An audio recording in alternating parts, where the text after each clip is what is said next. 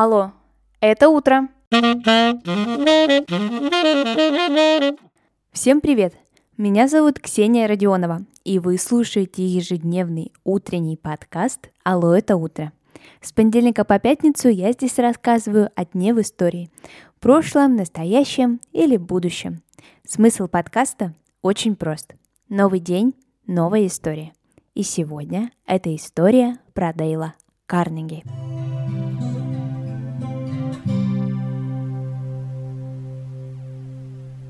24 ноября 1888 года родился педагог, писатель, оратор-мотиватор, основатель курсов по самосовершенствованию Дейл Карнеги.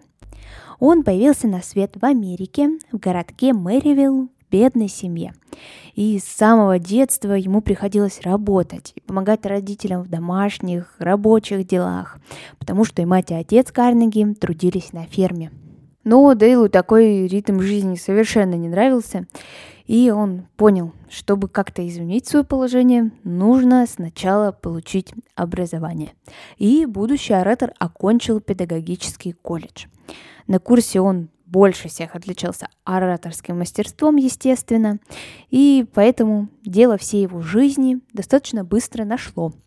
Одной из его первых работ стала продажа курсов заочного обучения тем самым обычным фермером. А вот потом Дейл работал продавцом на скотобойне и мясокомбинате. Когда Карнеги пришел в эту фирму, то тогда она не совсем отличалась, если честно, успешностью. Но после его умелых продаж филиал вообще вырос и стал главным среди всех американских филиалов. Следующая ступенька образования Карнеги – это Американская академия драматического искусства в Нью-Йорке. И какое-то время он даже после обучения гастролировал со своей группой. Но вот постановка прожила совершенно недолго, и Дейл вернулся обратно в Нью-Йорк и проживал в волонтерской организации Ассоциация молодых христиан. Свое свободное время Карнеги занимал тем, что брался за перо, но попытки оказались какими-то совершенно безуспешными. И спустя некоторое время пребывания в организации Дейл пошел к управляющему и настоял на том, что очень уж он хочет вести ораторские курсы в общежитии. Ну и делать нечего было управляющему, согласился. Дорогу публичным выступлением. На уроках все заученные фразы Карнеги достаточно быстро закончились, и ему пришлось начать импровизацию со своими студентами. Так что там и именно тогда начали зарождаться те самые методики, которые позже будут описаны в книгах Карнеги. А спустя год преподавания мир увидела и первая книга. А еще спустя год заработок Дейла достиг 500 долларов в неделю. А в то время это цена целого настоящего нового Форда. Как понятно, в деньгах Карнеги не нуждался, но вот, правда, с кризисом 1929 года он потерял практически все свои сбережения, практически все состояние. Но он сделал из этого выводы и пошел дальше. Не стал грустить, а весь свой опыт, отрицательный в какой-то степени, в какой-то положительный, он перевернул свой источник вдохновения. И в 1936 году была опубликована самая известная книга Карнеги «Как завоевывать друзей и оказывать влияние на людей».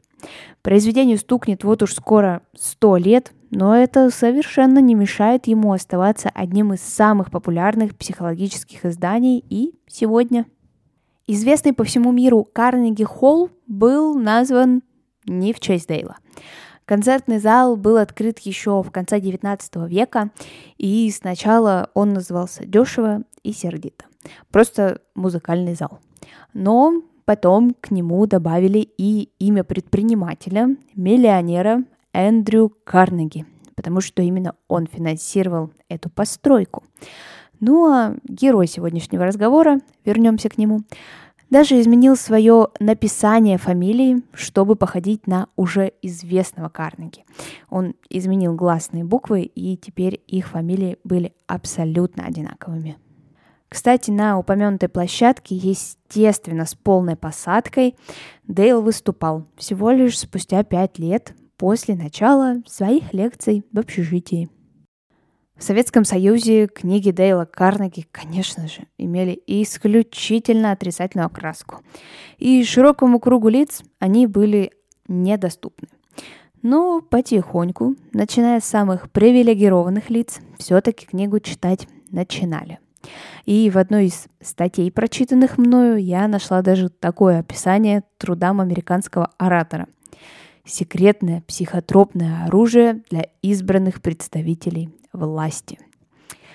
До обычных смертных книги не хотели допускать, конечно же, вдруг человек образумится, поймет, что что-то не так. Но с конца 80-х, начала 90-х годов люди уже настолько хотели перемен, что книги Дейла Карнеги стали особенно популярны в СССР даже спустя столько лет после их выпуска. Ну а сегодняшний выпуск подошел к концу. Обязательно оцените его, если он вам понравился и расскажите друзьям. Так больше людей узнают о подкасте «Алло, это утро». Услышимся совсем скоро. Пока-пока.